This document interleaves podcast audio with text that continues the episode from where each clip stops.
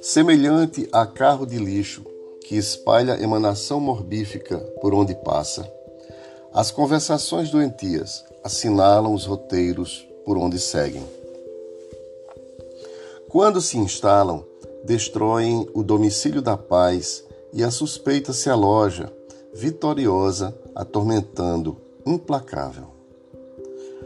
Como gás de fácil expansão, o tóxico da informação menos digna se expande, asfixiando esperanças e matando aspirações superiores.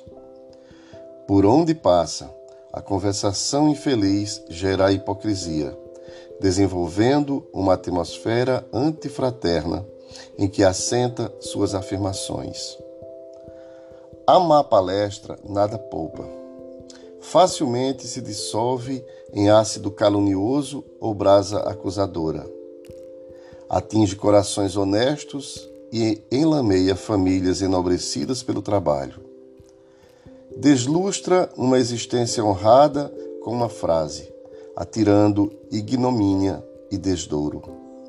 Estimula a mentira que se transforma em injúria, fomentando crime e loucura. Nutrida pela ociosidade, a conversação insidiosa é mãe da corrupção moral. Se os ensinos edificantes tentam exaltar a dignidade e o dever, oferecendo campo à verdade e ao brio.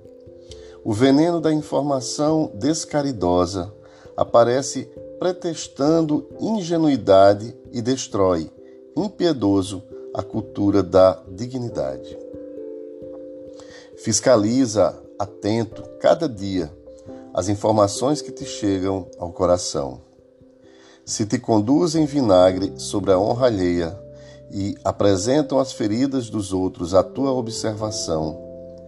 Procura os recursos da oração e da piedade, e sempre disporás de bens para não caíres no fascínio negativo das sugestões do mal, renovando todas as expressões com a mente em Jesus.